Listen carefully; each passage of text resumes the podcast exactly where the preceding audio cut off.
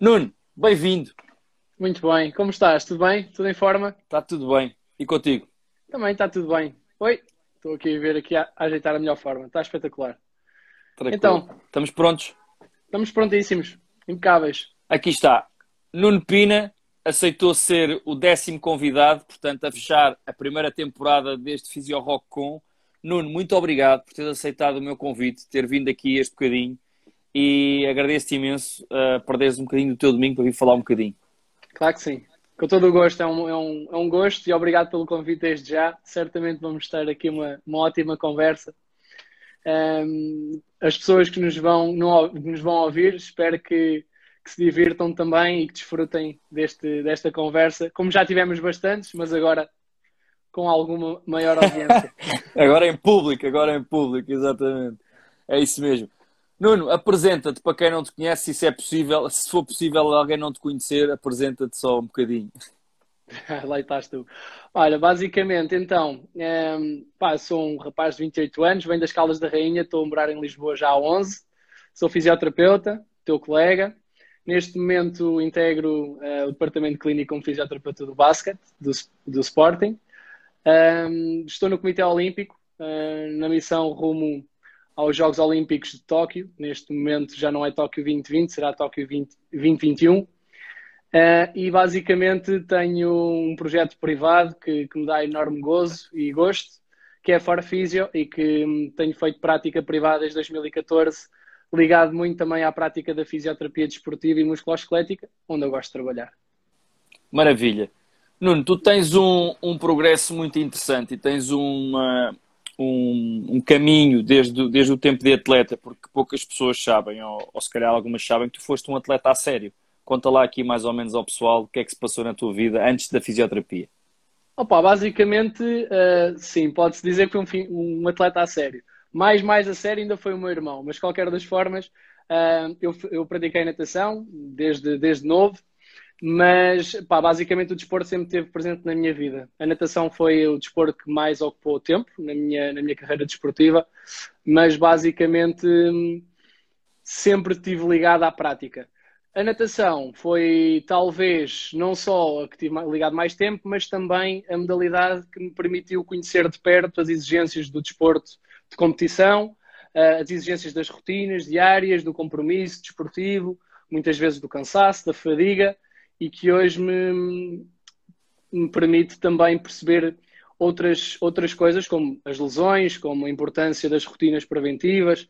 Pá, basicamente foi um, foi um trajeto muito porreiro. Iniciei a minha prática em, eh, em Rio Maior, no Clube de Natação de Rio Maior, depois vim para a Benedita, uh, Sport Clube de Natação, e entretanto, quando vim para a faculdade estudar fisioterapia, em, 2000, em 2009, vim representar o Sporting onde ainda tive uma época desportiva, um, pá, mas pela exigência do compromisso académico e, e também desportivo, depois uh, decidi ausentar-me. Desde aí pratiquei rugby sevens, pratiquei um ano de kickboxing, uh, mais, mais recentemente ainda me pus aí numas aventuras aí com a malta a jogar à bola, obviamente agora sem compromisso nenhum, uh, e, e, no ginásio, obviamente, como toda a gente pode, pode e tem acesso e deveria até fazer. Mas basicamente okay. tem sido giro. Não, diz-me uma coisa, essa tua passagem pela alta competição, achas que isso mudou a tua forma de ver a fisioterapia de alta competição? Pá, basicamente deu-me a entender hum, a realidade na primeira pessoa. É assim, da minha perspectiva como, como atleta, hum, não tive oportunidade, por exemplo, de experienciar grandes palcos, como por exemplo o meu irmão teve, campeonatos da Europa, campeonatos do mundo, mas obviamente que me deu, me deu a oportunidade de ir, de ir lá fora, de ir a campeonatos nacionais, a poder competir uh, para ganhar, e isso basicamente já eleva um bocadinho a fasquia. Basicamente, nós podemos muito categorizar o, o treinar para, para a saúde, o treinar para conseguir uh, continuar a treinar e basicamente o treinar para ganhar. E dentro do treinar para ganhar, eu acho que aí faz um bocadinho a ponte daquilo que que atualmente eu faço na prática clínica como fisioterapeuta e essa, essa parte ajuda-me a entender.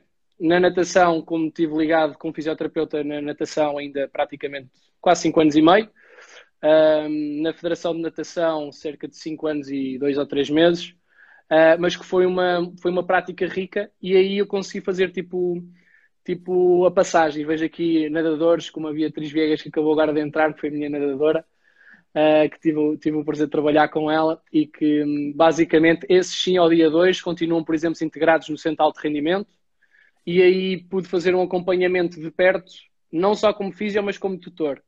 Ou seja, orientação social, académica, desportiva, e aí sim pude usar, havia, uh, pude usar em pleno aquilo que fui aprendendo um, enquanto, enquanto atleta, aquilo que me fez falta e tentar dar à malta essa, essa mesmo, essas mesmas competências. Achas que é importante, achas que é importante dentro daquilo que é a nossa profissão e dentro do nosso raio de ação haver essa capacidade de fazermos esse, esse, esse, esse apoio mais global, não sermos só o fisioterapeuta, mas fazer esse apoio social que estavas a falar, ou seja, falarmos um bocadinho da nossa experiência e tentar entrar um bocadinho mais naquilo Boa. que é o atleta? Exatamente. Pá, eu acho que isso é, isso é muito importante, um, nós conseguirmos fazer esta ponte. E, sobretudo, quando nós estamos no alto rendimento, uh, deixamos-nos muitas vezes absorver pela ânsia do resultado. Okay. Não é? Porque, basicamente, é, é o que vale. Não é? Se nós queremos competir para ganhar, uh, o sucesso é ganhar, o insucesso é perder. E no meio deste processo, uh, acho que é importante nós conseguirmos diferenciar uh, muitas vezes que temos, estamos a tratar uma pessoa e não estamos a lutar só por uma taça, ou por uma medalha, ou por um título. E basicamente, nesse processo, como pessoas e como ex-atletas e pá, como profissionais, nós conseguimos fazer ou devemos conseguir transmitir aos nossos atletas essa importância de que, de facto, pá, primeiro então, somos, somos pessoas, somos atletas e competi que competimos para ganhar. E não deverá ser o contrário, competimos para ganhar e lá pelo meio, pá, sou uma pessoa e preciso ter, tenho algumas necessidades. Isso perde-se um bocadinho pelo caminho na alta competição, tu sentes isso? Que tanto, tanto seja de esportes individuais como coletivos, perde-se um bocadinho essa noção de que nós estamos a tratar de pessoas e que não deixam de ser pessoas, apesar de queremos ganhar taças, medalhas, Liga dos Campeões, campeonatos, etc. Pá, e fizeste uma referência muito importante, Roque, é que muitas vezes nós metemos uh, no mesmo saco, uh, e eu compreendo essa colocação no mesmo saco entre desportos individuais e coletivos. Eu pratiquei praticamente toda a minha vida de esportes individuais, uh, gosto de praticar desportos individuais e atualmente estou a, estou a aplicar prática em desportos essencialmente coletivos. Um, antes da natação tive, passei pelo futebol, uma passagem breve, mas também tive no hockey patins, que também sim foi uma, assim como tiveste, não é? Mas uh, basicamente uh, nós na altura ainda não nos conhecíamos. E que, mas cruzámos. E cruzámos, e cruzámos por aí nesses terrenos, é verdade. Uh, opa, mas, ou seja, o desporto coletivo e o desporto individual têm necessidades específicas diferentes. Por exemplo, eu ainda, eu ainda hoje via uh, uma notícia do Michael Phelps e que saiu num, num, jornal de referência, pois acredito que seja verdade. Por exemplo, o Michael Phelps, que é o nadador mais medalhado nos Jogos Olímpicos, há quem o intitula o rei, o rei do Olimpo, um, pá, que teve sérios problemas agora com esta parte da quarentena, do isolamento. Ou seja, ele parece que começou a reviver memórias de processos de treino em que tinha que estar super focado, tinha que estar completamente descontextualizado da família, dos amigos, etc., para se focar no treino, ou seja, focar para ganhar. Certo. Acho que nos desportos coletivos isso não acontece tanto, porque no mínimo tu tens os teus colegas que estão a passar o mesmo do que tu. Uh, e enquanto que no desporto individual não, porque podemos todos correr, mas eu corro 100 metros e o meu melhor amigo corre 1500. O meu, o meu processo de treino e o meu objetivo pode ser em momentos diferentes, o que me permite, de uma forma uh, igualmente focada, mas mais solitária, atingir o meu objetivo. Pronto, e a solidão é uma coisa que pá, pode dar a volta à cabeça a uma pessoa.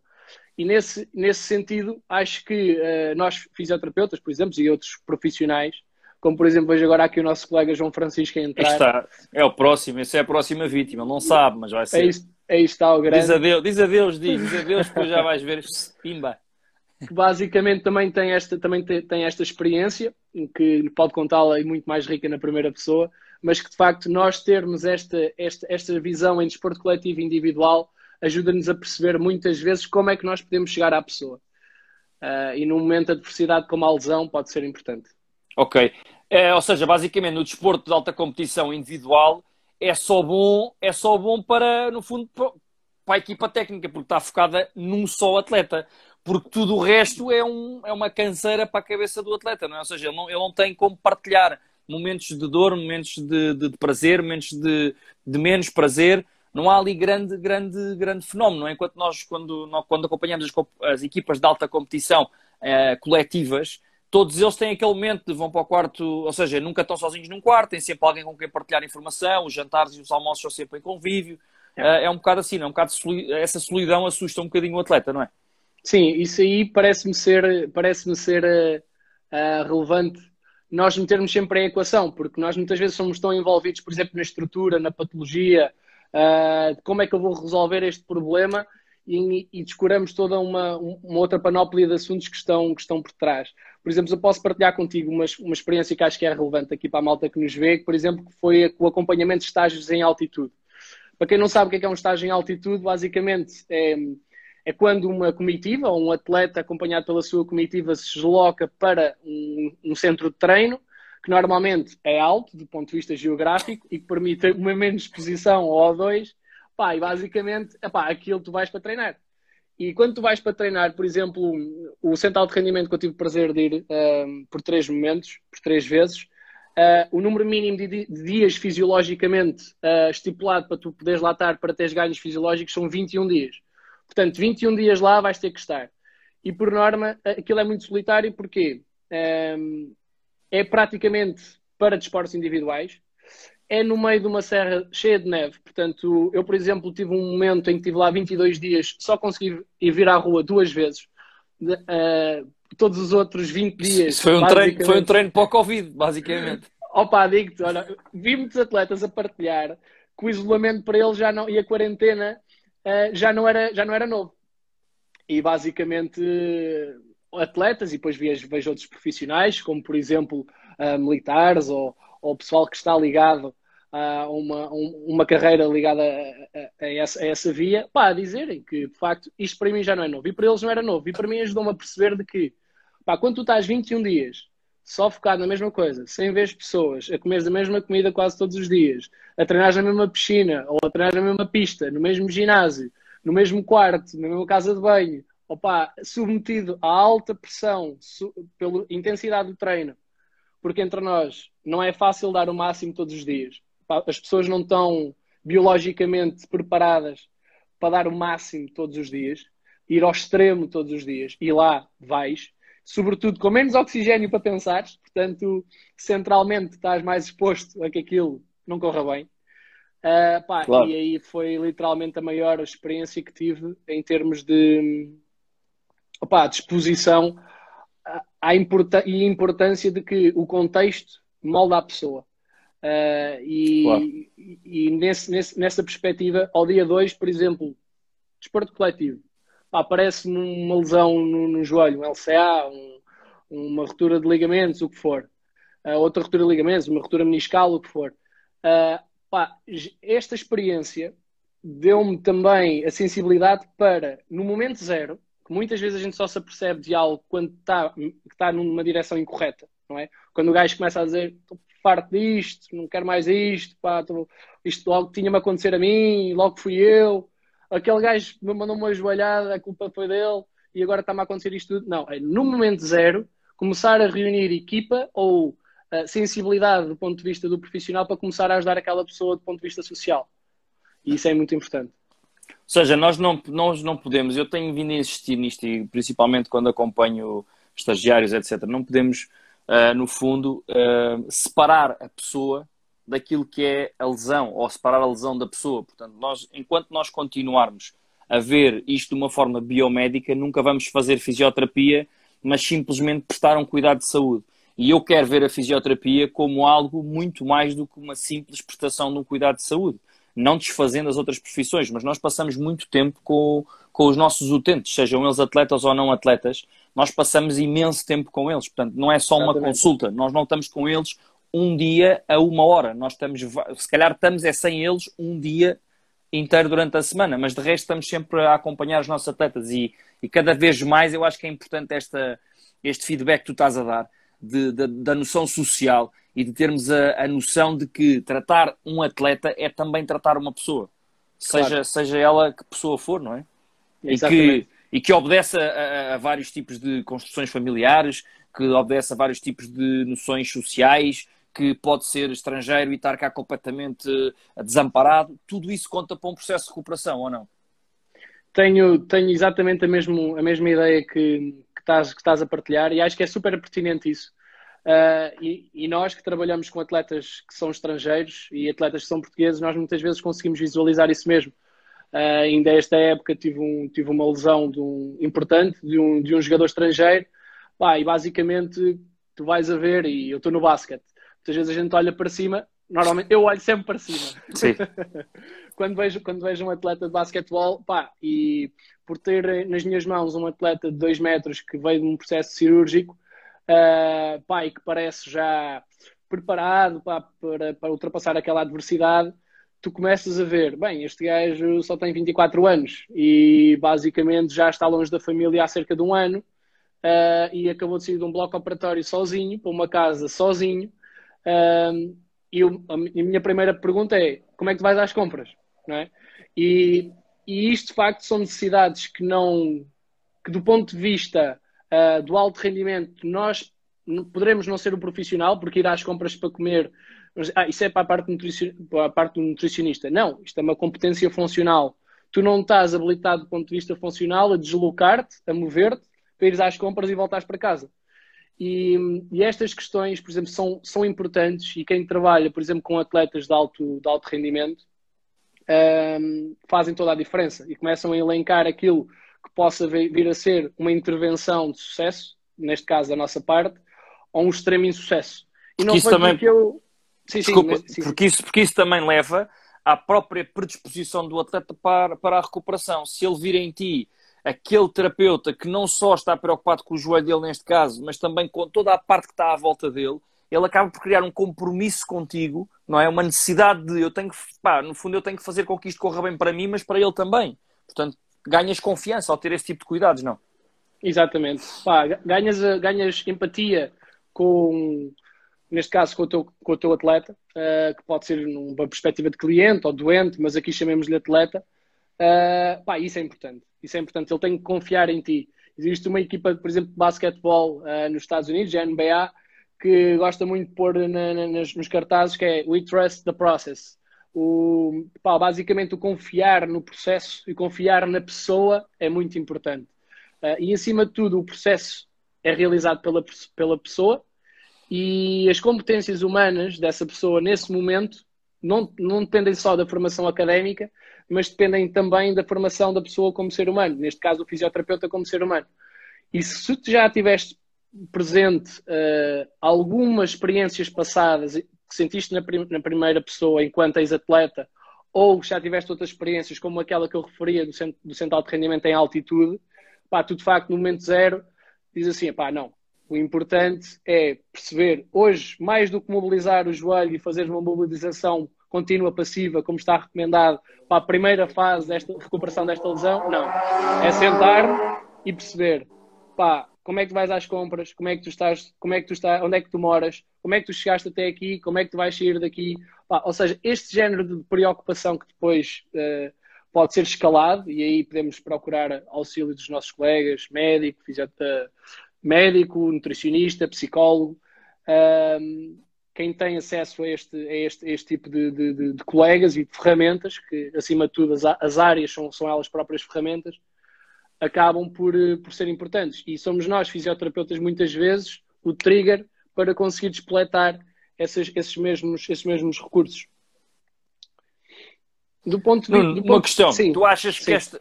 Desculpa. Tu achas que esta nossa forma de ver a fisioterapia, portanto, nós, estamos, nós, nós somos uma nova geração de fisioterapeutas, nós podemos dizer isso à vontade, nós somos uma sim. nova geração de fisioterapeutas.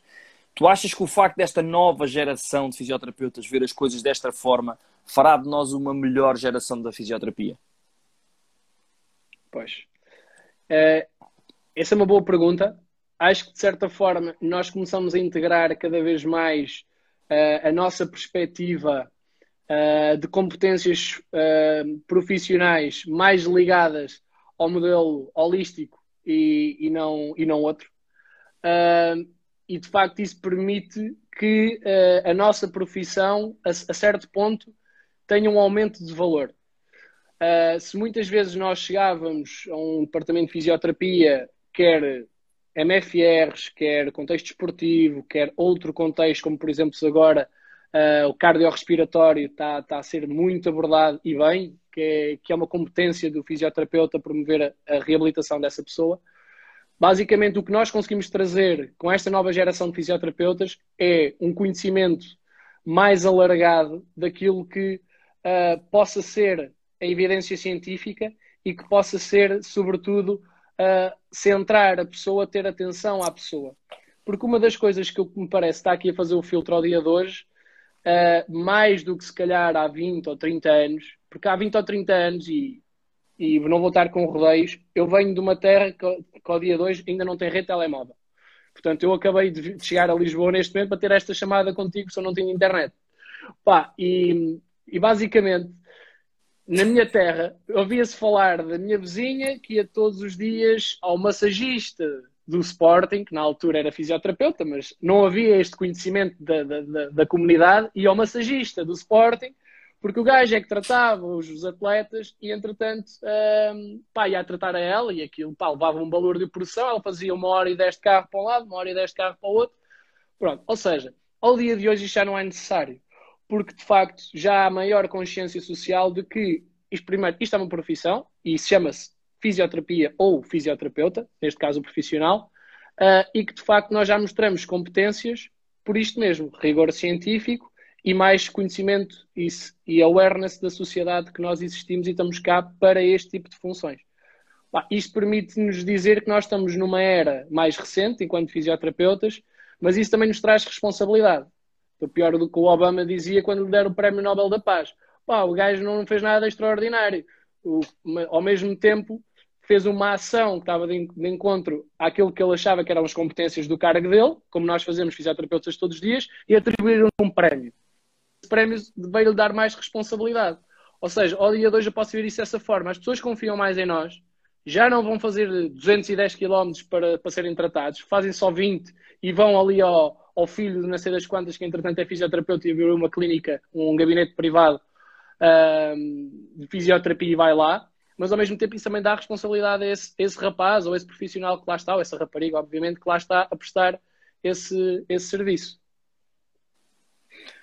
tu uh, chegaste, chegaste ao Sporting, ou seja, eu, eu conheci-te lá, não é assim, mais, pessoalmente, já sabia quem eras, como é óbvio, mas pessoalmente conheci-te lá. Uh, como é que foi essa chegada ao Sporting? Olha, boa. Como é que foi essa chegada ao Sporting? Olha, lembro-me como se fosse hoje. Eu estava bem, uh, estava muito bem numa pausa em Málaga, uh, isto era mais ou menos ali final de maio, início de junho, a fazer a preparação para o Campeonato Europa de, de Júniores e basicamente nós estávamos a treinar nas melhores instalações que eu já tive a oportunidade de acompanhar um processo de treino. Ao ar livre, palmeiras, à beira-mar, uma piscina à beira-mar, portanto logo aí começa fixe, com um tempo espetacular e, e, e, tinha acabado de dar uma sessão de preparação para o treino. E basicamente foi uma sessão de mobilidade com a ativação, uh, uma ativação geral, uma ativação específica, eles tinham acabado de entrar dentro d'água. E normalmente, quando é o período de aquecimento dentro d'água, ou seja, tem o período de aquecimento dry land fora d'água, depois tinha o aquecimento dentro d'água eu estava muito bem a fazer um rolo para as costas, estava, estava a libertar um bocado as costas, recebe uma chamada. Pá, e basicamente foi uma chamada da, da direção do departamento de, de, reabilitação um, pá, a perguntar se de facto uh, tinha interesse ou conhecia alguém que tivesse interesse em assumir algum, algum tipo de funções, nomeadamente que eram umas funções que elencaram uh, no Sporting. Pá, basicamente chegou assim, pelo que percebi, um, quem me contactou estava atento às redes sociais, portanto, um, conhecia-me sem me conhecer, foi esta a expressão utilizada, uh, conhecia-me sem me conhecer e que de facto isso foi, foi importante, ou seja, ao dia de hoje, uh, já o presidente da Associação de Antigos Alunos uh, do Instituto Superior Técnico escreveu numa revista há um tempo atrás a dizer: ao dia de hoje não se importa ser bom, importa, importa também saber comunicá-lo. E que de facto acho que isso foi o que contribuiu o contribuiu. E bem, olha, por exemplo, como estes podcasts, olha, como, como estes, estes, estes meios fóruns de, de, partilha e que promoves, por exemplo, muito bem e, e que, que, trabalhas muito bem estes conteúdos, Rock, acho que isso ganha e dá força a nós profissionais mas depois inerentemente à nossa profissão também. Portanto, esta foi a via, foi assim que, que, que cheguei, que cheguei ao Sporting. Acredito que o que fiz antes também ajudou um bocadinho. Claro, sem dúvida. Uh, eu conheci-te lá e, e, e, percebo perfeitamente. És um apaixonado pelo treino, ou seja, atenção, quando eu digo apaixonado pelo treino, treino, ele treinar, ele, Nuno, tu, Nuno, treinares, ponto número um. Depois, um apaixonado pelo treino naquilo que é a parte científica ligada ao treino, portanto, estudar o treino, uh, o que é que se passa no treino e de que forma é que o treino pode ajudar enquanto fisioterapeuta porque, uh, para quem não sabe, o Nuno, se não partilha todos os dias um artigo científico comigo, se calhar deve falhar para aí um dia ou dois da semana, portanto, é, é uma autêntica biblioteca que me vai dando informação atualizada, fresquinha, bem fresquinha. Ele próprio diz, tu próprio dizes, não é? é olha, este é fresquinho e vamos ver é que é recente para nós, para nós vermos as coisas de, de outra forma. E, e, o facto de termos ali uma equipa, nós acabamos por, por conhecer formas diferentes de trabalhar uh, conseguimos ver pessoas diferentes a trabalhar e partilhamos alguma informação, se não muita informação, seja ela, seja ela científica, seja ela prática, seja ela do nosso dia a dia enquanto fisioterapeutas, isso dá-nos um know-how completamente diferente. E eu cresci a ver uh, um ícone da, da, da, fisioterapia no desporto e felizmente eu hoje consigo dizer que existem vários ícones da fisioterapia no desporto. Concordas? Pá, concordo. Antes, antes de mais, queria abrir aqui só um, um parênteses uh, relativamente a esta parte dos ícones, que é uma parte que disseste uh, atrás importante, que é, uh, de facto, com a chegada, com a chegada ao, ao, ao Sporting, nós começámos a, a, trabalhar em equipa e esse trabalho em equipa pode resultar de duas formas importantes. Uma, partilha de conhecimento atualizado do ponto de vista científico, aí está os artigos que, que gosto de partilhar com a malta, mas também é importante um, receber bem as pessoas e isso foste 5 estrelas, até dava 10 estrelas numa escala de 1 a 5, a forma como recebeste, como teste à vontade e como nós constituímos uma equipa logo ao, ao, princípio. Acho que essa parte, não é acho, tenho a certeza que essa parte foi essencial para a constituição daquilo que a gente chama uma equipa uh, de profissionais a trabalhar todos os dias juntos. Portanto, pá, essa parte in incrível. Depois, uh, não só a forma como, como uh, se recebe as pessoas, mas é a continuidade uh, da forma como nós acolhemos as pessoas. Porque a, palha, a palhaçada, vezes... a palhaçada, portanto. É, pá, pode ser também a palhaçada, faz parte, é uma estratégia e olha, resulta muito bem. Pelo menos comigo foi top. Comigo e com os outros colegas que a gente sabe o feedback foi ótimo também. Pá, da minha parte, acho que, isso, acho que essa parte é muito importante, não só a parte científica, mas a parte humana, lá está, é, é, é muito importante para a constituição de uma equipa de sucesso. Uh, relativamente às referências, olha, eu um, licenciei-me uh, em 2014. Não foi assim há, há, tanto tempo, mas já foi há seis anos. Vou agora para a minha sétima época no alto rendimento, e na altura, quando entrei no alto rendimento, que foi logo, basicamente tive, tive a oportunidade de entrar, ou seja, acabei o curso em julho de 2014 e em, e em outubro comecei logo a trabalhar no alto rendimento. Em dezembro fiz a minha primeira internacionalização, uh, em que de facto eu tinha ali duas ou três referências: Raul Oliveira, António Gaspar, uh, pá, e havia ali mais um outro nome, por exemplo, mas era internacional. Ao, ao dia de hoje, um, pá, eu olho à minha volta e vejo referências na fisioterapia desportiva atualmente. Pá, é impossível a gente elencar apenas dois nomes. Porque as áreas começam-se a distribuir e a categorizar de tal forma em que, de facto, tu, num, por exemplo, na prevenção da lesão ou na redução do risco de lesão, tens uma pessoa, mas, por exemplo, podes contextualizar noutra área. Por exemplo, o ombro, ou no pé, ou na anca, ou na natação, ou no hockey patins. Ou seja, ou no futebol, tu neste momento podes tentar uh, elencar quatro ou cinco de acordo com o que para ti são as referências. Mas acho que ao dia de hoje é muito mais difícil nós dizermos, opá, a referência na minha, na minha profissão, António Gaspar, e digo-te, uh, continua a ser uma pessoa de extrema referência, de extremo valor, uh, assim como o Raul Oliveira, em áreas completamente distintas, atenção, apesar de estarem os dois na área da fisioterapia, um é muito mais académico, outro é muito mais do terreno e empreendedorismo, um, pá, e que, desta, e que desta, desta forma nós acabamos por conseguir ver que a nossa profissão está, está mais distribuída, está mais distribuída globalmente. E, epá, e também é assim, uh, eu acho que se abriram mais oportunidades. Há mais escalões, há mais modalidades, há mais informação, uh, há mais respeito pela profissão e, e, e, reconhecimento do que é que é um fisioterapeuta. Porque o que tu dizias há pouco é, é, é, é uma, é uma boa referência, que é, havia o massagista e toda a gente era massagista. Ainda hoje, uh, nós, para muitas pessoas, somos os massagistas. Quer dizer, eu lembro-me de estar, de ser fisioterapeuta do Sporting Clube de na Velha, e ser expulso. Expulso não podia ser porque era da parte clínica, mas pronto, advertido, porque eu tinha escrito nas costas fisioterapeuta e o árbitro disse em chamar-me massagista. E eu meti na cabeça que não ia permitir que isso acontecesse, porque eu tinha estudado bastante para não o ser. Ou melhor ainda, para ser uma coisa espetacular, que era ser fisioterapeuta.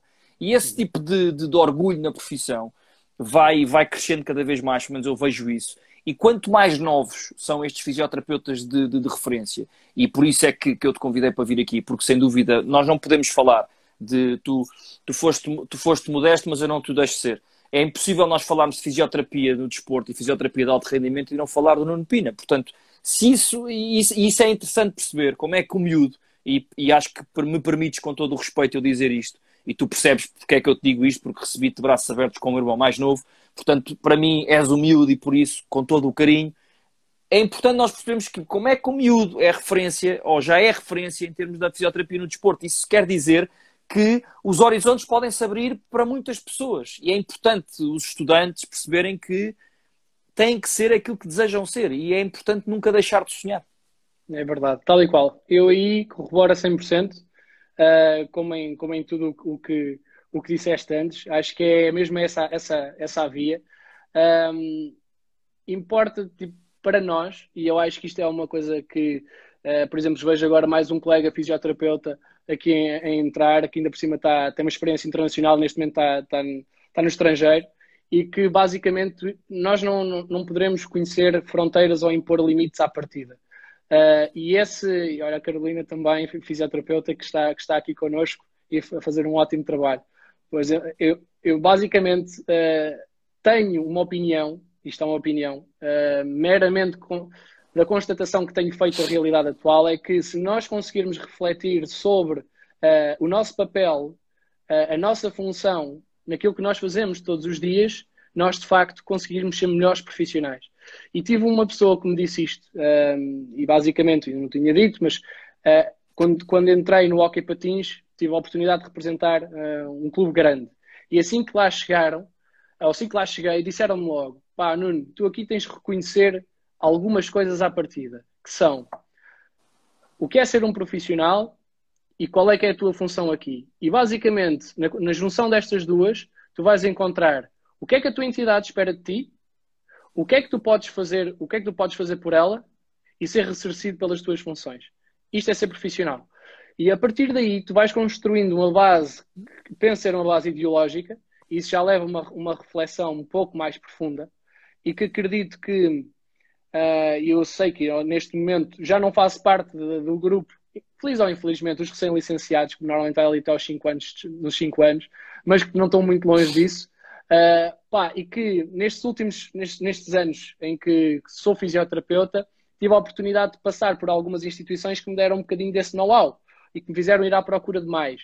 Uh, eu lembro-me de, de, criar um grupo, por exemplo, que, neste, que era liderado na altura pelo Lucas Brink e que começou num grupo de Facebook um, de pessoas que se conheceram a jogar beer pong às tantas da manhã num evento social. E a malta já deve estar a ver o que é que é o evento social, não é? Portanto, basicamente estávamos a ver copos e começámos a falar, criámos um grupo, um grupo de, de Facebook e começámos a trocar umas ideias. Ao dia de hoje, não só esse grupo é o grupo de interesse Movimento Jovem na Fisioterapia da, da Associação Portuguesa de Fisioterapeutas, como as pessoas que o fundaram, neste momento estão muito bem colocadas, e muito bem é muito subjetivo, mas que estão colocadas profissionalmente a um nível que eu considero ser um nível, epá, muito bem, porreiro, é honesto, é, tra é trabalhador, e, mas aquela consciência social foi muito importante. Eu, por exemplo, eu agora não posso, não posso, não posso me mostrar, mas bastava-me rodar a câmara para que no, na minha grelha de Excel, mesmo à minha frente, basicamente está uma reflexão ideológica sobre a, a fisioterapia e estou a partilhá-lo com mais um grupo de colegas, o que de facto é a missão, a visão e os valores daquilo que possa ser uh, o futuro da nossa profissão. E, e, essa perspectiva não só ajuda, porque para, para muitos é perder tempo, mas acho que, sinceramente, passando essa parte da seca à frente, porque refletir sobre estas matérias muitas vezes é secante, ajuda-te a ser melhor profissional. E pá, para colmatar aqui um bocadinho isto, tenho um exemplo que me aconteceu ainda há três dias atrás. Um colega nosso, um pouco mais novo, um, veio-me perguntar no que é que tu achas entre estas duas formações. Eu gostaria de, de entrar no mundo da fisioterapia desportiva, à séria, e estou, indeciso entre esta ou esta, um, esta ou esta formação. E aquelas formações, uma tinha sido acabada de lançar e outra já está no mercado há, há cerca de 5 anos. Pá, e o que eu lhe disse foi: esta formação está no mercado há 5 anos, é uma formação boa, uh, tem boas competências, dá, tá, tem bons docentes, uh, pá, mas se tu quiseres criar valor na tua comunidade e não queres, e não queres de forma alguma que foi uma, uma, uma, um ponto que esse, que, esse, que esse fisioterapeuta abordou, que é eu não quero ser mais um. Então eu disse: se não queres ser mais um, não podes tirar o que todos tiram. E a, e a cena é mesmo essa, que é, ao dia de hoje, se um gajo quiser, por exemplo, como referiam aqui em comentário, que o António Gaspar é o fisioterapeuta, é o fisioterapeuta da Seleção Nacional e trata do Cristiano Ronaldo. Se tu quiseres ser o gajo que trata o Cristiano Ronaldo, tu não podes tirar toda a formação e pensar como todos pensam, porque senão todos tratavam o Cristiano Ronaldo. E eu acho que isto começa a fazer a diferença, a diferença aí, que acho que a malta que se começar a preocupar um bocadinho mais com uh, reflexões ideológicas, qual é que é o meu papel no meio disto tudo, quais é que são as boas práticas, qual é que é um perfil de um bom fisioterapeuta, em qualquer área, pediatria, neurologia, desporto, o que for, uh, eu tenho quase a certeza que toda a gente vai conseguir no dia seguinte ser um bocadinho melhor. E isto não é andar a filosofar, pá, é o que é. No terreno, estas pessoas, à partida, vão ter um melhor desempenho, porque são mais conscientes em tudo aquilo que fazem. E é importante haver uma autocrítica, não é, Nuno? É fundamental. Fundamental. Uhum. E eu acho que uh, rodear-nos de pessoas que nós possamos identificar como exemplos também é bom. Uh, rodear-nos de pessoas que gostam de ouvir aquilo que nós temos a partilhar também é bom. Rodear-nos de pessoas que não só gostam de ouvir as nossas partilhas, como também partilham aquilo que elas pensam Uhum. Acho que isso é tão ou mais fundamental à parte dos estudos. Eu não estou a dizer que uma coisa invalida a outra, como é óbvio, mas eu acho que a parte humana da própria relação entre as, as equipas multidisciplinares é muito importante. Nós percebemos efetivamente em que é que nos podemos ajudar uns aos outros que, neste tipo de situação. Esse fisioterapeuta foi ter contigo, questionar-te e perguntar-te, uh, pedir-te um conselho, vá, sobre que, que, que formação deveria eu, eu, eu, eu, tirar ou eu ir fazer. E acho que essa humildade, essa, essa necessidade que nós temos todos de, de, de, de, de falar, acho que é importante mandar cá para fora. Olha, aqui o, o, um utente meu diz: a vossa geração marca a diferença por vários motivos. Há mais conhecimentos, estão mais instruídos, estão mais especializados, principalmente são mais humanos e não apenas tratadores de lesões. Eu acho que isto diz tudo. É um, um contexto, um contexto uh, muito específico, o nosso. Uh,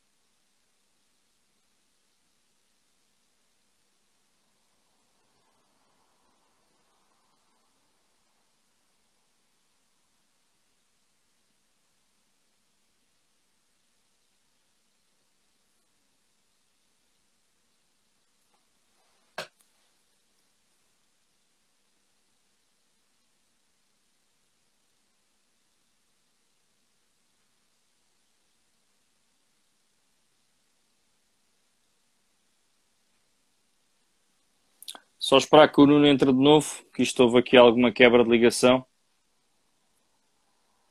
E estávamos a falar aqui de um tópico bastante interessante dentro da área da fisioterapia e toda esta parte da, da desta evolução que houve ao longo dos anos para que nós, enquanto fisioterapeutas, uh, temos um cuidado de, de, saúde bastante diferenciado, ou seja, uh, não é só a parte de, de, de, dar cuidados de saúde, não é só a parte de fazer a, a, a fisioterapia, é, um, é todo um processo muito mais abrangente, é todo um processo muito mais, uh, muito mais 360, não é?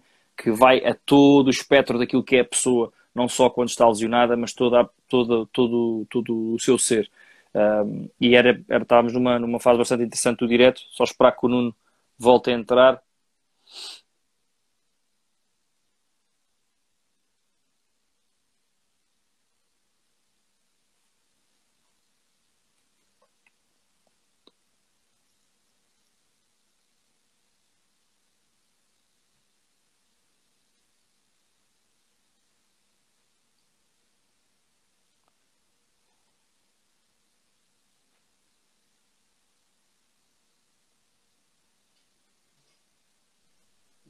Ora, I'm back, like never left.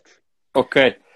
Bem, recapitulando, uh, aqui o, o Paiva dos Santos dizia: a vossa geração marca a diferença por vários motivos. Há mais conhecimento, estão mais instruídos, estão mais especializados, principalmente são mais humanos e não apenas tratadores de lesões. E diz ainda: dão-nos confiança e ajudam-nos a corrigir erros que cometemos sem saber. A vossa parte para, na prevenção e a nossa educação é fundamental. Portanto, eu acho que isto uh, engloba aqui isto é um utente meu, portanto eu agradeço imenso esta partilha, porque uh, isto no fundo era o que nós estávamos a falar, não é? Ver, ver o utente no, no seu espectro total. Exatamente.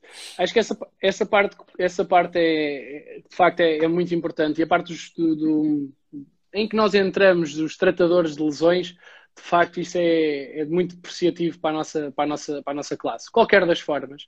Se nós começarmos a levar isto para um extremo da, da, da, da questão, um, aos olhos de muitos, nós somos isso mesmo. Pá, então nós sentimos no alto rendimento que é, opá, olha, dói, físio, físio trata. Um, pá, basicamente, veio a cirurgia, físio, trata. Caiu no campo, físio. Hashtag, hashtag paracetamol. Hashtag paracetamol, Não mete é. gelo, mete tudo. Pronto, basicamente é os masters do Tem, gelo. É queixas master... fisioterapeuta, exatamente. Ora, é. mas é verdade, tu separaste, se fores ver as estruturas e não vamos individualizar, não vamos falar de mim nem de ti, mas se tu fores ver, uh, muitas equipas técnicas vão passando e efetivamente os fisioterapeutas podem se ir mantendo. Porque de certeza que tu passaste por várias alterações de treinadores, eu passei por algumas, e o fisioterapeuta foi-se mantendo. E eu acho que não é por ser barato nem por dar muito trabalho mudar. Eu acho que é porque se nós fizermos um bom trabalho, as pessoas reconhecem isso e percebem que nós podemos estar incluídos em qualquer equipa técnica.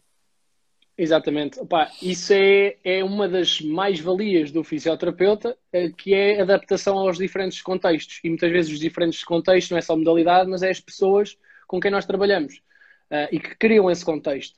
Uh, eu já trabalhei com vários treinadores diferentes, na mesma modalidade, e que de facto criam um contexto totalmente diferente, de horários, rotinas, as minhas funções.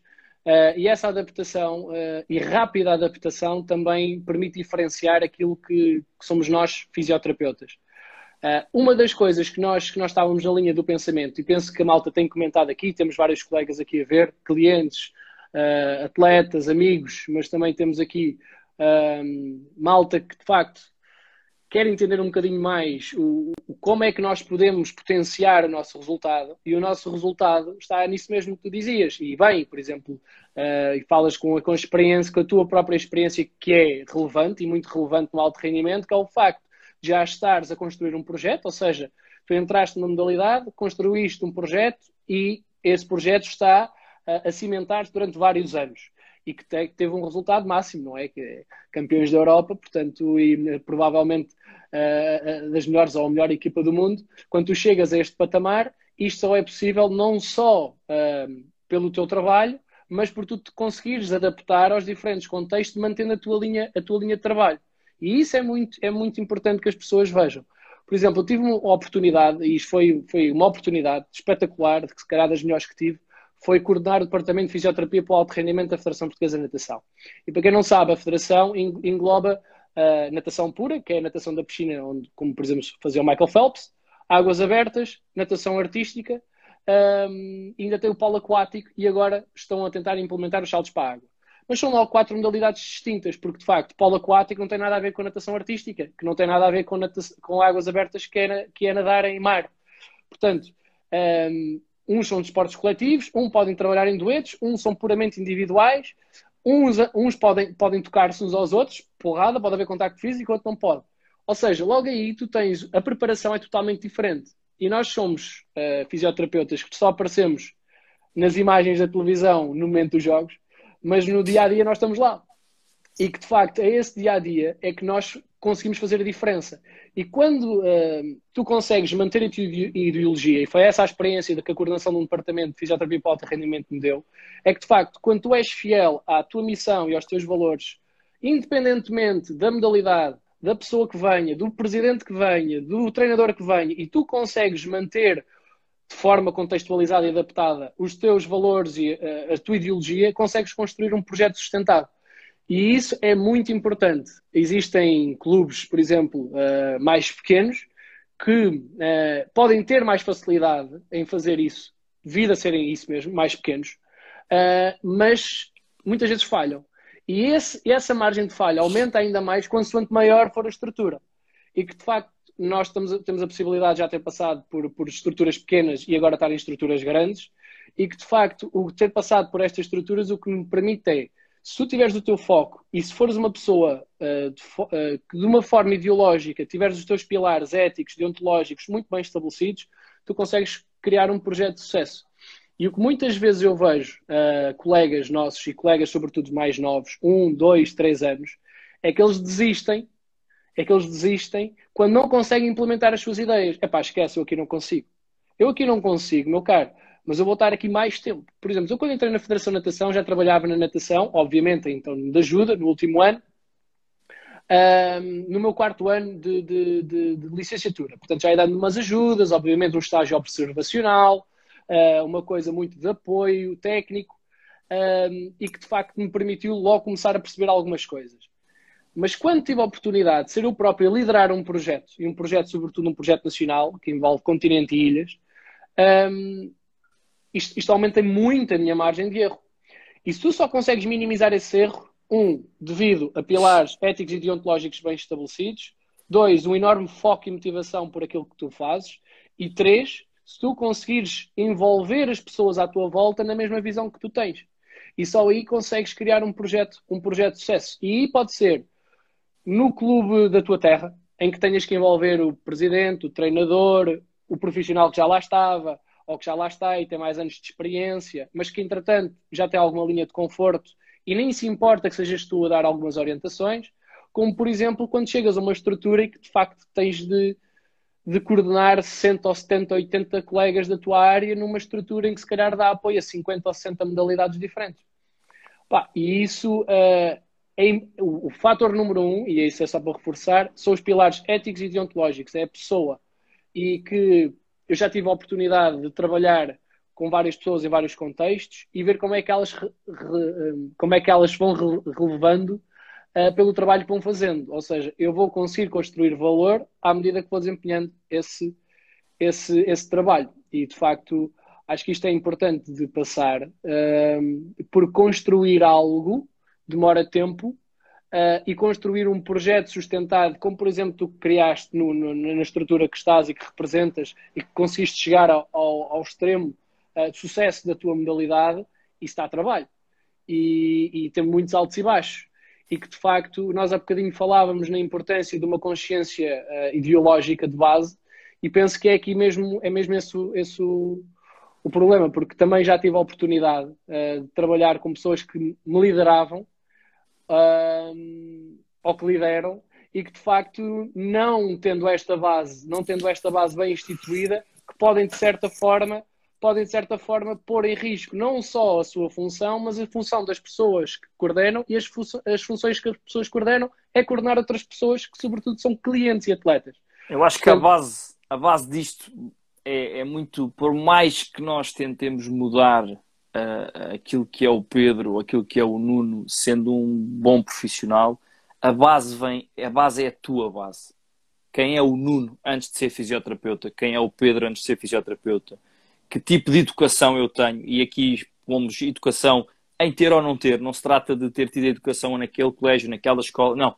O que é que eu, olhando para uma pessoa, se eu respeito o espaço dela ou não? A partir do momento em que nós, em que nós entramos por aí, estamos a falar daquilo que nós chamamos a ética.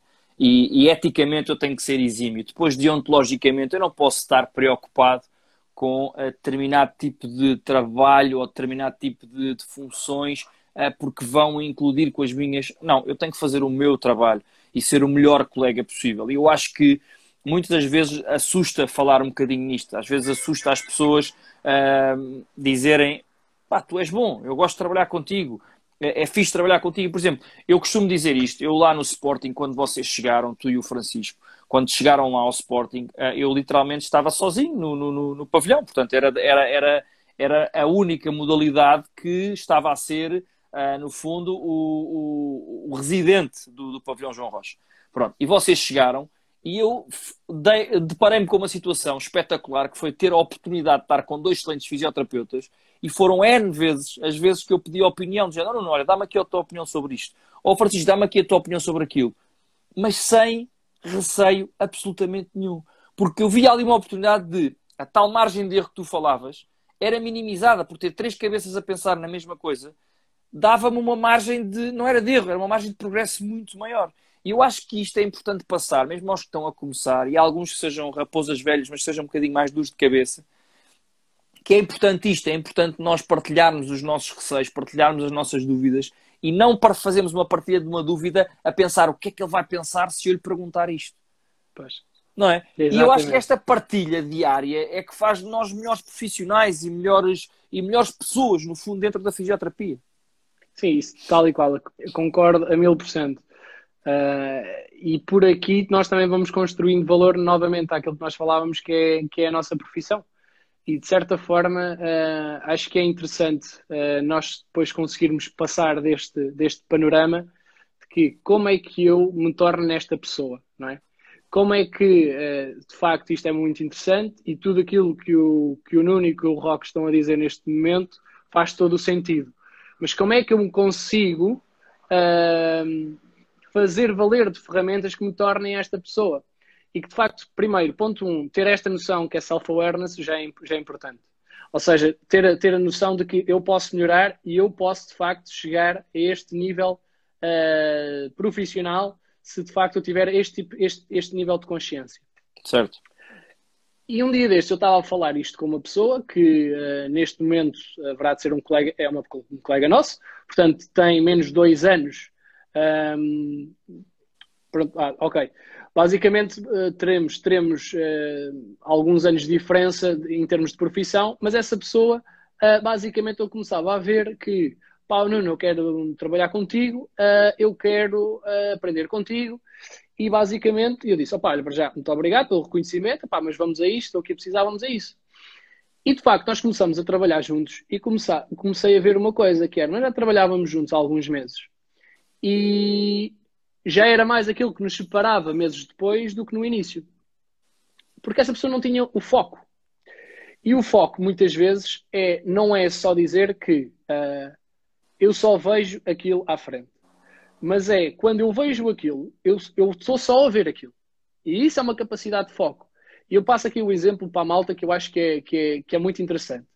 Fizeram este desafio, que era, pá, agarraram num objeto, basicamente, Pá, e, por exemplo, eu ponho aqui a caixa dos fones que tenho. E basicamente eu passava para ti, olha, Rock, olha, toma lá esta caixa e descreve esta caixa. O que é que tu vês nesta caixa?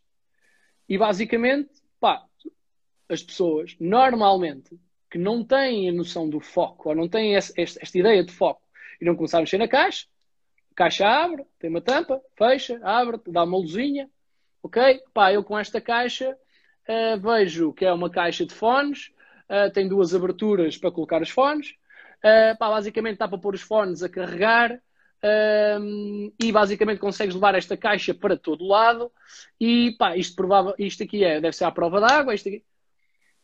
Enquanto que uma pessoa com, com foco diz-te exatamente o que está a ver.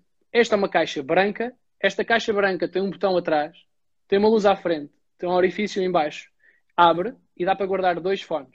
É isto que é esta caixa. Ninguém te diz que esta caixa carrega porque tu não a viste a carregar.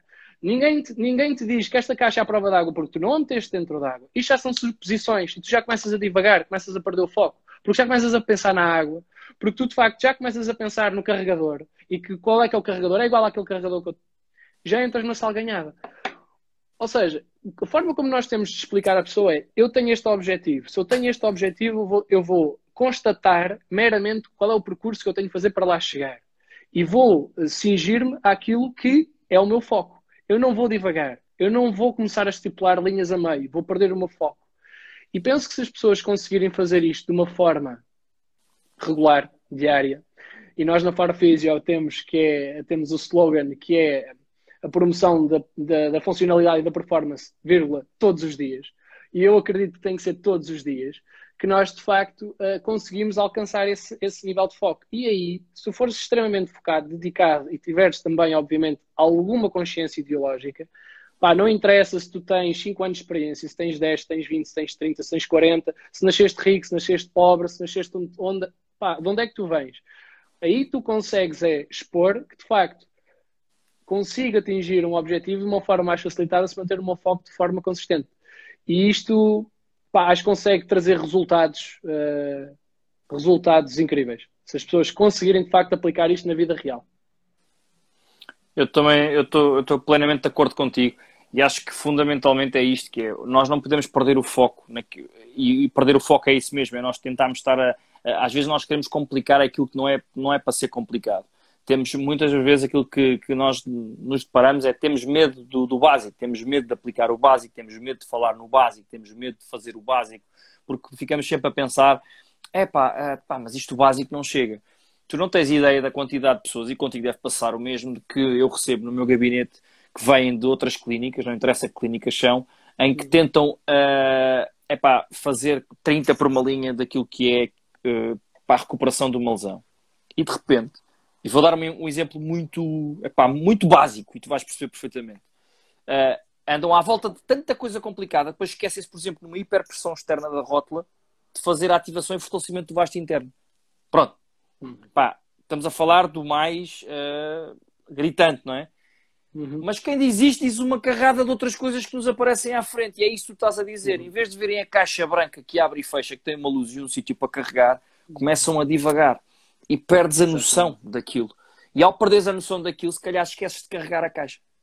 Exatamente. Percebes? E, é. e, e, o fundo é isto: é, eu acho que não, não pode haver receio. Não pode haver receio de, desse, desse básico, desse, desse início, de começar, começar numa base em que podemos não ter uh, 30 por uma linha para, para, para nos dar apoio, que podemos não estar numa estrutura grande, mas começar aí e aí ter exatamente o mesmo foco que temos hoje. Eu dizia na brincadeira quando estava no Sporting Clube, Clube na Velha que um dia, se Deus quisesse, ia ser uh, Sporting Clube de Portugal. Uh, a postura que eu tinha no Sporting Clube na Velha, a única diferença para o Sporting Clube de Portugal são os anos de experiência. Porque é aquilo que tu estavas a dizer. Quando tu tens uma, uma linha de pensamento e uma linha, uma forma de estar em que tu efetivamente. Ok, é óbvio que foram havendo alterações, também foi ficando mais maduro, quer dizer, dá 15 anos para, para cá, as coisas modificaram-se um bocadinho, Uh, não foi só as entradas, quer dizer, foi todo um processo.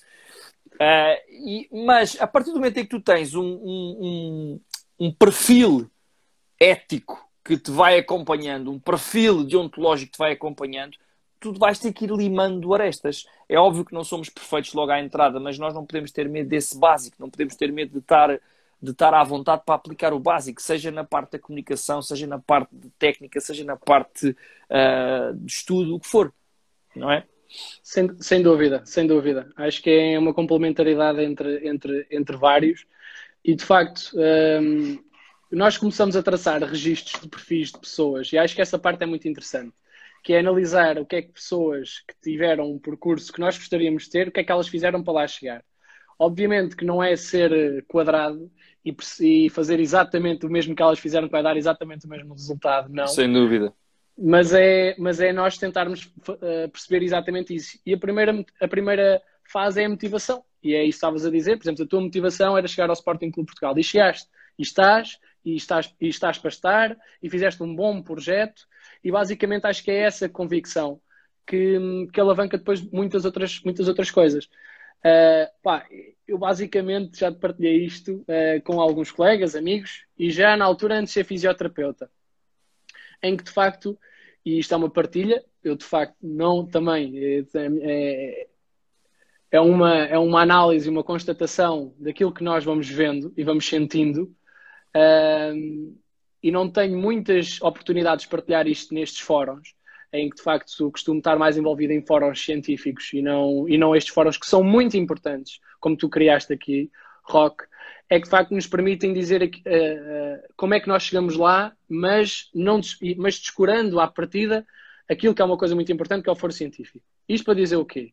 Pá, para mim, é, existe uma máxima que é: uh, eu acredito, se toda a nossa energia for direcionada no sentido simples, mas útil, nós conseguimos criar algo com valor.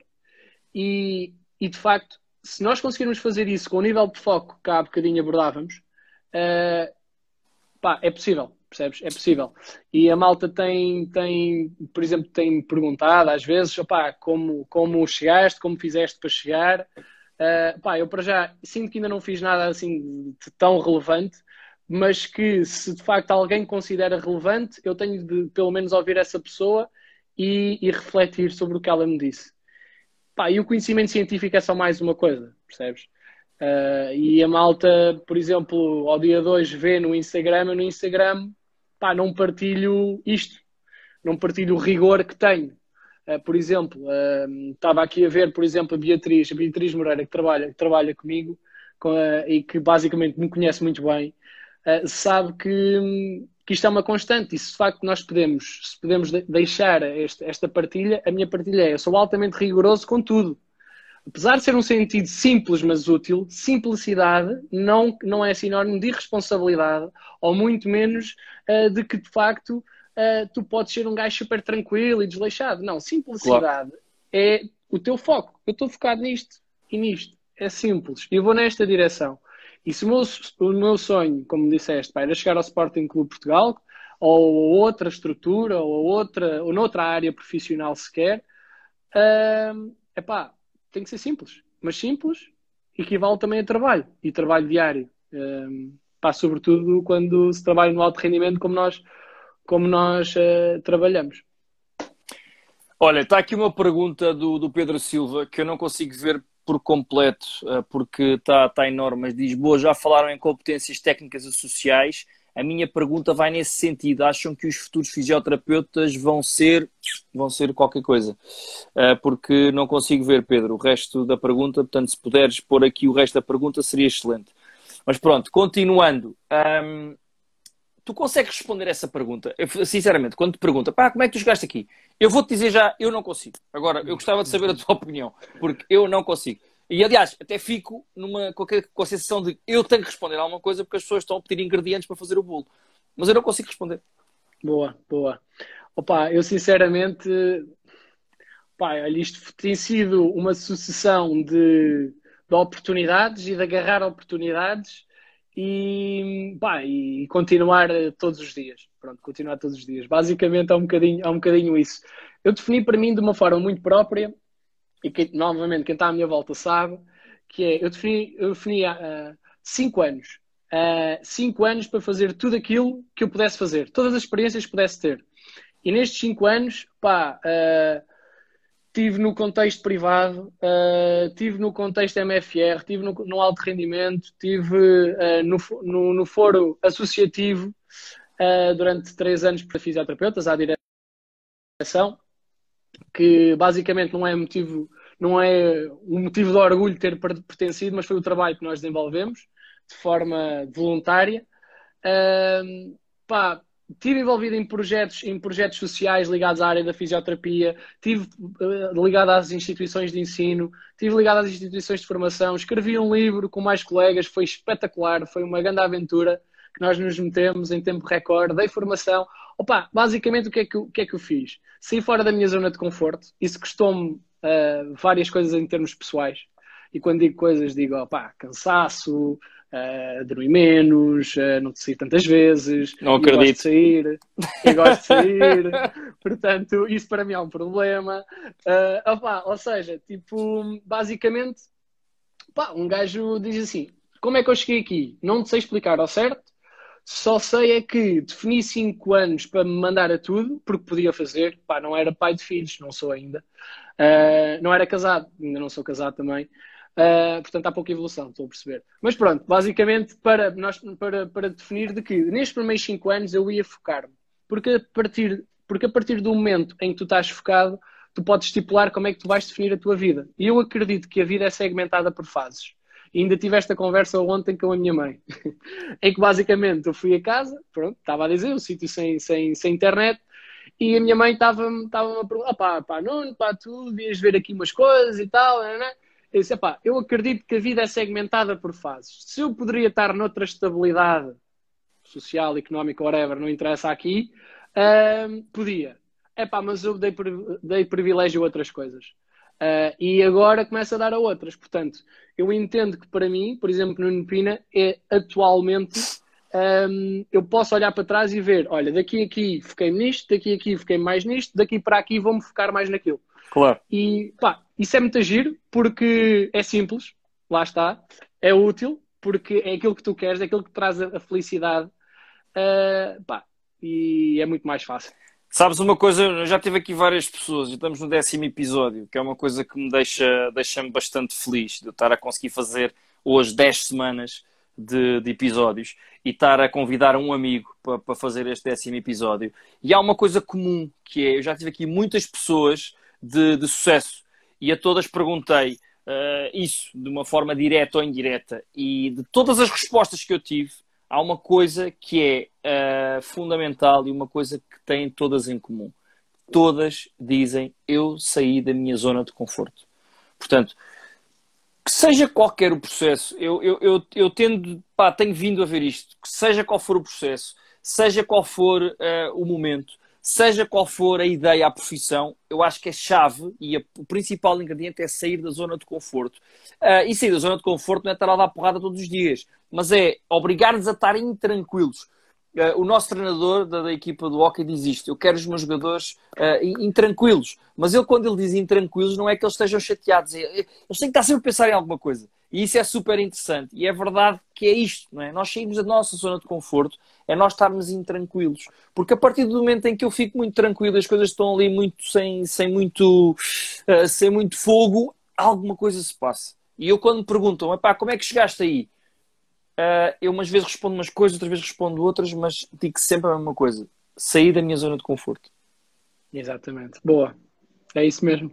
Eu acho que é o primeiro, acho que é o primeiro passo uh, para nós conseguirmos construir algo de, de, relevante para nós e depois de relevante para, para os outros. E acho que isso é, tenho a certeza que isso é muito importante em todos, em todos os, os, os processos para não entrar uh, para não entrar aqui noutro num, depois a malta começa a ouvir isto e de facto uh, e nós próprios muitas vezes a ouvir-nos a nós mesmos a ouvir outras pessoas a falar sobre o tema é muito fácil nós dizermos pá, isso é demagogia, isso aí é tudo ideologias isso de facto é, pá, é assim, entretanto há meia dúzia de coaches no Instagram a dizer a mesma coisa e um gajo partilha Pá, é verdade. É, é, é, verdade, é. não vale a pena. Nós, nós podemos andar aqui às voltas e dizer, ah, ok, são só chavões, yeah, é fácil porque um já está no Sporting, o outro está no Sporting também, está no não é, não é isso. É óbvio que houve um momento da nossa vida que teve que haver aquela estrela a brilhar para que nós pudéssemos estar onde estamos. Sem dúvida, não vamos dizer que não. Simplesmente poder sair da zona de conforto é um privilégio, porque nós, para sairmos da nossa zona de conforto, para já, temos que ter coragem para o fazer. E depois temos que ter outra coisa que é preparação para. E a sorte, no fundo, é quando a preparação encontra a oportunidade. É outro chavão, yeah, é verdade. Mas é verdade, quer dizer, uh, tu podes ter muita sorte, tu podes, podem te chamar para todos os sítios e mais alguns. Mas tu ou estás preparado ou não estás preparado para aquela oportunidade. E indo é ao encontro disso, está aqui o resto da pergunta que o Pedro perguntava. O Pedro pergunta, no fundo, nós falámos de toda aquela parte da nossa competência social, da nossa competência ética, etc. E ele diz, pergunta se, eh, se nós achamos que, de certa forma, os novos fisioterapeutas vão ser prejudicados por este novo ensino à distância. Isto agora pegando nesta situação do Covid. Porque, quer dizer, a nossa profissão e o estudo da nossa profissão é uma coisa muito, muito específica, não é? Como é que tu vês Exatamente. isto? Olha, basicamente eh, já tive o meu quê de reflexão sobre esse assunto, portanto a, resposta que eu te vou dar é refletida e ao Pedro é refletida, uh, é que de facto um, acho que não vão estar pior preparados. Isso é uma certeza. Porque toda a gente também que é fisioterapeuta teve que passar pelo processo formativo, uh, quer em Portugal, quer lá fora, e todos nós sabemos que saímos da, da licenciatura uh, com um déficit de ferramentas, sobretudo no contexto social e humano que nós falávamos há pouco. E se essa for, se essa for a base da, da questão, eu acho que de facto não, não, não vão sair pior prejudicados. Não vejo isso. Uh, por exemplo, eu tenho um irmão que neste momento não está a tirar fisioterapia, mas está a tirar uh, treino desportivo, a licenciatura em treino desportivo, e está a ter aulas online. E de nada vejo pior qualidade, na, sobretudo nas aulas teóricas. Agora, se nós falarmos naquilo que são as componentes mais práticas, nós de facto podemos ver aqui algum entrave à prática. Mas vamos ser sinceros, malta, isto são dois meses e meio. Não é dois meses e meio que vão condicionar a nossa, a nossa prática quando fisioterapeutas, parece. Aliás, tanto que isto agora dando a minha opinião, eu também eu concordo contigo, não acho que vão ser mais mal preparados. Eu acho sem dúvida é que, seja qual for o curso, não me parece que seja a faculdade que vai fazer-te o fisioterapeuta que és hoje. Uh, a faculdade dá-te uma carrada de ferramentas que é exatamente como tirar a carta. Tiras a carta, mas quer dizer, mas quem disser que, atenção, tirando aqueles que já conduziam antes de tirar a carta, mas quem me disser que sabe conduzir quando termina a carta, eu não acredito. E eu acho que nós não, não sabemos ser fisioterapeutas, porque ser fisioterapeuta, para mim, enquanto fisioterapeuta, não é ter o canudo a dizer que eu sou fisioterapeuta. Porque a mim, ter um canudo que me diz que aquele aluno teve uma média de 10 e que teve uma média de 20, eu quero vê-lo trabalhar. E ser fisioterapeuta é isso, todos os dias. Portanto, eu acho que este, eu percebo o alarme, percebo a pergunta de, epá, estamos confinados em casa, estamos a ter aulas uh, não presenciais, isto nós precisamos da prática. Precisas, efetivamente precisas da prática. Uh, mas sem dúvida não é a prática da faculdade que te vai dar uh, a especialização, que te vai dar aquela capacidade de seres um bom fisioterapeuta, mas sim a tua obstinação por seres um bom fisioterapeuta. E essa Exatamente. obstinação passa hoje, começa hoje, de ok, estamos todos confinados. Ok, estamos todos confinados, mas ninguém tem uma arma apontada à cabeça. O que é que tu és capaz de fazer para ir contra esse confinamento? Ou para ir contra o confinamento, atenção, eu não estou a dizer para as pessoas saírem do confinamento, estou a dizer é claro. o que é que eu posso fazer perante a situação que eu tenho, como é que eu saio daqui da minha zona de conforto? O que é que eu posso Exatamente. fazer? Que, será que é, é dar cabo da cabeça ao Pina todos os dias a fazer perguntas sobre novos casos? Será que é a, a, ler mais artigos que aquilo que eu estava habituado a ler? Será que é assinar aquela revista do, do Hospital Britânico, não sei do que, ortopédico, para ler um bocadinho mais? Será que é ver não estes podcasts, que isto pronto, é um bocado mais na base do, do da, da, relação, e, mas, mas também interessa. Mas será que é ver mais fóruns relativamente à parte do que é que, é que saiu da última prática? Uh, ver vídeos do YouTube de técnicas? Quem sabe? Ou seja, não podemos olhar e ver só a parte negativa. Temos que olhar e ver em que é que eu, ok, estou nesta situação. E sem dúvida que todas as grandes mudanças apareceram em momentos de crise. Portanto, eu acho que as pessoas devem ver isto. O momento de crise, o momento de dor, o momento de problema é um momento de oportunidade. E acho que é importante verem isso. Isto para os estudantes que nos estão a ouvir, eu acho que posso, posso dizer isto, que é, vejam isto como uma oportunidade de serem diferentes. Não é serem melhores ou serem piores, é serem diferentes. Exatamente. Acho que isso é importantíssimo. Por exemplo, passando para o contexto também prático, eh, eu, por exemplo, olha, aproveitei para tirar uma formação online, caso contrário não o tirava, eh, e que investi nessa mesma formação, não só monetariamente, mas tempo, que era coisa que me faltava e que agora tenho. Portanto, faltava-me um recurso que agora tenho, portanto, vou buscar esta ferramenta que não o tinha porque não tinha este recurso, um, pá, entre outras. E vejo uma coisa que é uma constatação também do ponto de vista da formação sou uma pessoa muito crítica relativamente à formação. E crítica não quer dizer que seja crítica negativa, atenção. Sou crítica do ponto de vista refletivo e construtivo relativamente ao processo de formação e educação cá em Portugal. Não só em instituições de ensino superior, mas também em, instituições privadas de formação contínua ou especializada, que são normalmente uh, formações não com frente a grau académico. Basicamente, isto de uma forma assim também de constatação e da experiência que tenho felizmente uh, passado, e é público, portanto, uh, tive por, por, por dentro do grupo de, de, de, fisioterapeutas que levou a cabo uma reflexão exaustiva sobre a formação de curta duração uh, em Portugal, há, há, três anos atrás, uh, e que emitimos um documento, emitimos a Associação Portuguesa de Fisioterapeutas um documento público sobre essa tomada de posição e que vem dar força àquilo que nós estamos a dizer, que é, ao dia de hoje, há 3 mil coisas que a gente pode fazer. Não há falta de recursos. Ponto 1. Um. Ponto 2. Quem promove esses recursos normalmente também uh, sofre com estas, com estas crises e, sobretudo, com esta crise. Ou seja, também vai arranjar estratégias de adequar as ferramentas que tem às necessidades das pessoas. Portanto, novamente, não vai ser por falta de informação ou falta de conteúdos que nós vamos ficar prejudicados, porque eles vão ser adaptados e vão surgir de uma forma rápida, como surgiram. E as empresas de formação uh, em Portugal fizeram nisso de uma forma muito célere. Uh, pá, o, o, terceiro é quando nós olhamos para as instituições de, de ensino superior, em que nós de facto podemos ver, opá, têm a sua velocidade, porque são públicas, ou porque mesmo sendo privadas, têm a sua velocidade própria em adequar os serviços formativos aos seus, aos seus estudantes, pá, mas que de facto eu não posso dizer, olha, eu não tive o mesmo percurso que o Rock, ou que o Nuno, ou que o António Gaspar, ou que X, porque de facto fui prejudicado durante seis meses na minha pandemia. Foste tu e foste os teus colegas todos. E ao dia de hoje, aquilo que eu falo é: eu não vou estar no basquetebol do Sporting para sempre. Quando eu sair, vai entrar alguém. E quem entrar, provavelmente, poderá ser alguém mais novo ainda. E essa pessoa mais nova provavelmente teve nas mesmas condições do que 300 ou 400, porque entretanto há 19 escolas em Portugal a formar fisioterapeutas uh, diariamente. Ou seja, tu vais estar no mesmo pé de igualdade que, que centenas de colegas teus. Portanto, em, em nenhum momento uh, tu deves sentir isso. Outra, esta pandemia é mundial. Portanto, tu não vais ficar pior do que os ingleses, australianos ou os americanos. Estão todos a passar pelo mesmo. Talvez eles ainda pior do que nós. Portanto, ou seja, não vejo que isso possa, porventura, servir de desculpa e a desculpa depois leva a, a, a que as pessoas cada vez mais uh, caiam na, na, na, naquela, naquela, naquela tendência de começar a procrastinar e começar a pá, pá, pá, se eu tivesse tido, opá, oh, calma, relaxa lá isso, não é, vê melhor as coisas de outra forma, tranquila, é que de facto isto aconteceu para todos, oportunidades vão surgir para todos. Uh, e, e, acho que as pessoas não devem, não devem de seguir nisso. Acho que é interessante, e Pedro, se me permites, é nós, e que vimos aqui alguma malta, e continuo a ver aqui malta, que entretanto é nosso colega e que, que é mais novo, e que de facto o que, o que nos diz é pá, uh, como é que nós podemos chegar onde vocês estão?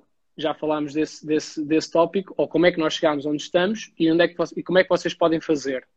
Um, eu comentava com um colega há, há pouco tempo que era um, pá, tu metes na internet que estás a ler um artigo científico.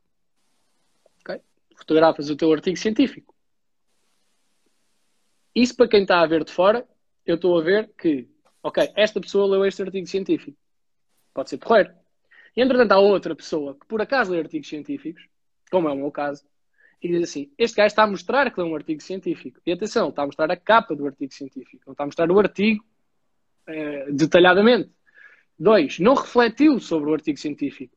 Portanto, ele não está a mostrar que o artigo científico existe, ele está a mostrar que ele viu o artigo científico e não está a partilhar valor de que este artigo científico acrescenta isto à minha prática e à de todos, porque trouxe este novo conhecimento. Ou seja, a malta mais nova uh, e, sobretudo, e mais velha, mais velha que tu e que eu, e, e, e basicamente que é não vale a pena expor só para o outro em ver. Ou das duas, uma, ou isso é relevante para ti e para aquilo que tu fazes todos os dias, pá, ou então não vale a pena. E ao dia 2 podem dizer assim, pá, Nuno, mas é relevante para mim mostrar, porque eu quero chegar ali e quero que aquele gajo veja. Eu digo assim, então mas queres que aquele gajo veja, amém, tem a tendência como é que vais comunicar. Porque se tu estás só a pôr a fotografia do artigo, o gajo que queres que veja, provavelmente já anda nisto há mais tempo, ou está mais habituado a este tipo de, de, de, de leituras e este tipo de reflexão, que tu não estás. E vai dizer assim, este gajo é para o show-off. Ou este gajo, pá, está a mostrar-me isto porque quer que eu veja. Há sempre uma espada de dois gumes. E eu, contra mim, falo, atenção, que partilho artigos científicos no Instagram e com colegas. E podia ser facilmente e no WhatsApp, no WhatsApp, então partilhas artigos que nunca mais acabam. Eu também já te mandei umas coisas, hein? já Exatamente. já, já andámos aqui. É verdade. é verdade, tal e qual. Ou seja, e acho que é neste meio entre que o que eu partilho, mas a forma como eu partilho, ou o conhecimento que eu vou buscar, como é que eu vou buscar, acho que é que é relevante e não começar esta onda de, de, de frustração antecipada de que de facto opa, as coisas não vão correr bem. E ainda só mesmo para colmatar isto, havia aqui uma série, yeah, que é o The Last Dance, para quem ainda não viu, aconselho, que é sobre a vida do Michael Jordan. Brutal. Top. Brutal. Vejam, por favor. Acho que está muito bom e que de facto, um, pá, ele diz-me, entre várias frases que ele diz, é porque é que eu hei de estar preocupado com um lançamento que ainda não realizei. É muito aquela tentar uh, antecipar um desfecho uh, pá, que ainda não aconteceu, se eu falhar, e se eu não conseguir, e se eu chegar ao mercado de trabalho menos preparado por causa daquilo. Ouve, amigo, relaxa. Tu foca-te naquilo que tu consegues controlar e a forma como é que tu consegues uh, modificar ou orientar e isso vai-te chegar. Isto chega-te.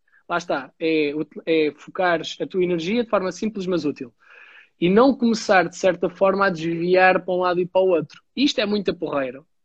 Uh, quando tu começas a ver que consegues fazer isto na físio, com os teus amigos, com a tua família, uh, com o teu projeto pessoal, pode ser um projeto de vida ou outro, Uh, e isso leva-te a um nível de, de, tranquilidade, tranquilidade que eu acho que é, que é vantajoso.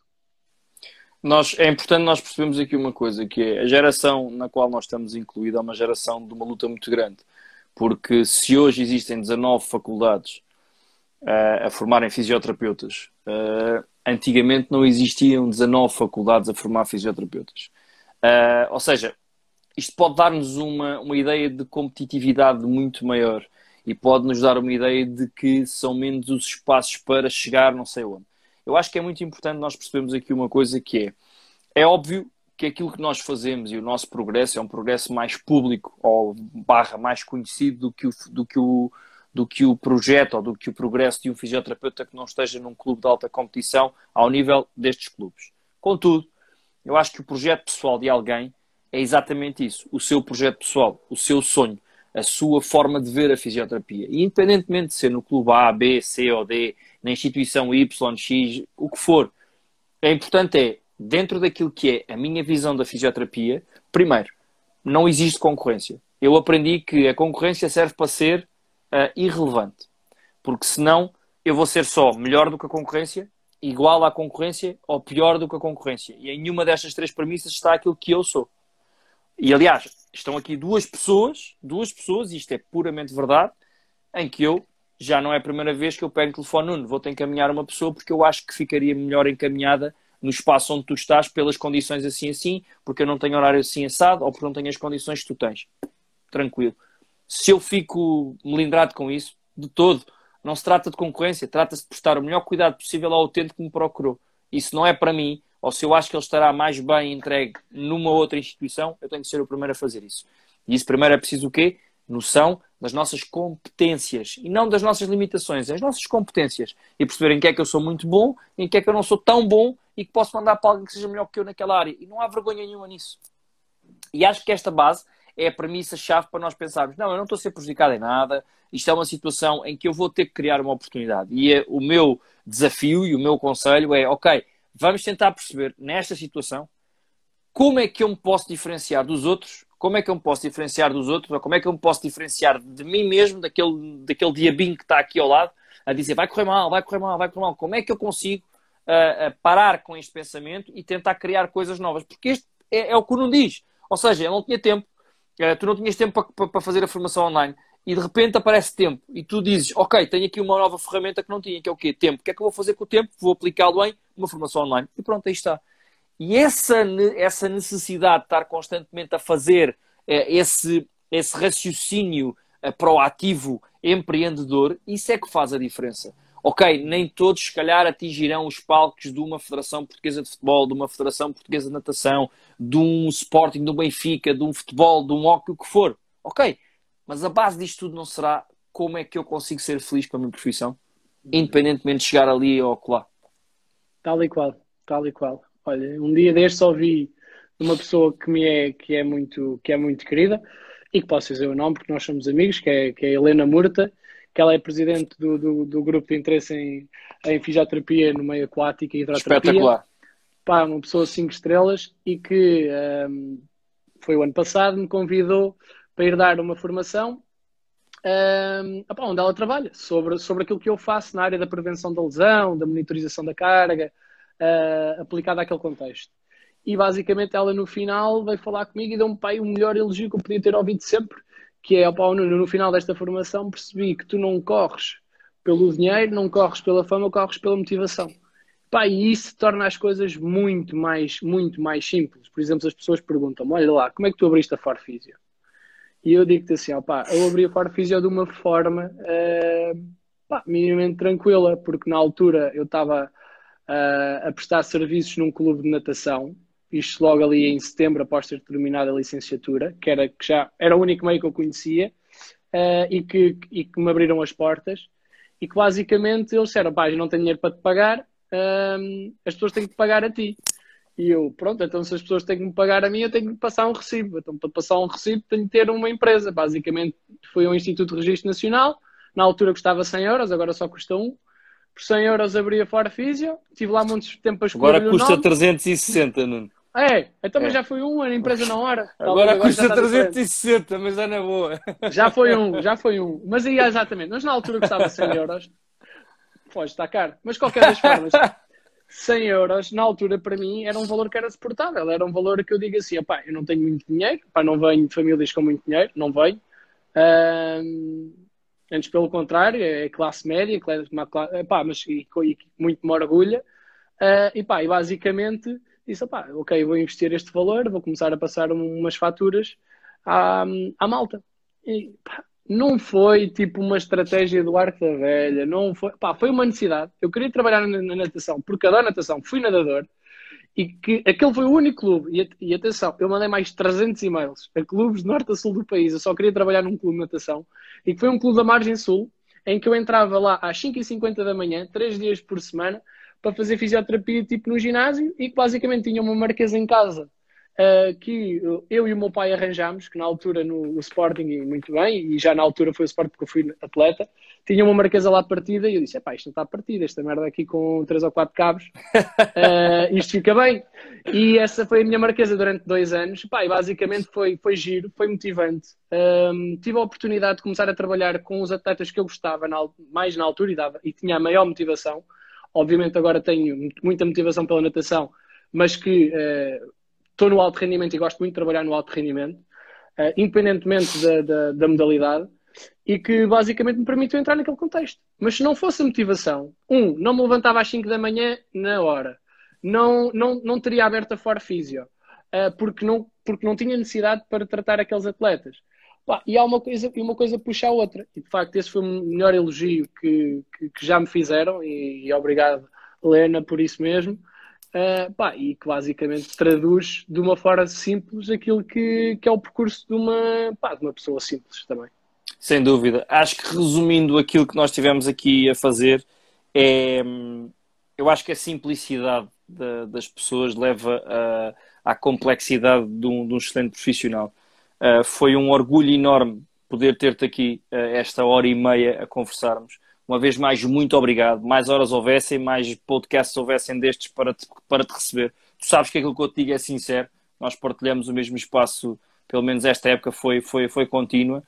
E é um prazer enorme poder ter, ter, ter tido aqui alguém como tu, que, que hoje considero meu amigo e que para mim já era uma referência na área da fisioterapia. E espero que tenham todos aproveitado a presença do Nuno. E uma vez mais, Nuno, muito obrigado pela tua presença. Umas últimas palavras, se quiseres. Ah, muito rápido. Olha, obrigado, Pedro. As minhas palavras são só mesmo de agradecimento. Uh, não só pelo teu projeto que é, que é espetacular e espero que continues, não só o projeto Physio Rock, mas todo agora o projeto de, de podcast e estas conversas que tens tido, que acho que enriquecem uh, de forma muito significativa uh, quem, quem nos ouve e quem nos vê, sobretudo porque tem um contexto multidisciplinar, tem muitas pessoas que, que têm percursos diferentes e que podem deixar aqui a sua partilha uh, de uma outra perspectiva, como hoje tive a oportunidade de fazer. Pá, obrigado por isso, obrigado por me receber sempre tão bem e pá, muito, muito sucesso. E agora que, que isto volta à normalidade para a gente voltar a trabalhar juntos. Pá. Tranquilo, aqui estamos. Nuno, um grande abraço e até uma próxima. Obrigado, amigo. Um abraço. Um abraço.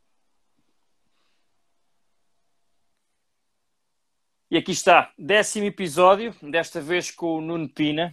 Um excelente fisioterapeuta ligado à área desportiva, meu colega no Sporting Clube Portugal, ele no basquetebol, eu no hockey patins. tem a Forfisio, continua ligado à Federação Portuguesa de Natação, a preparar os Jogos Olímpicos de 2021 e Nuno, muito obrigado. Espero que todos tenham aproveitado e aqui nos vemos todos juntos, uma vez mais, daqui a uma semana. Até já.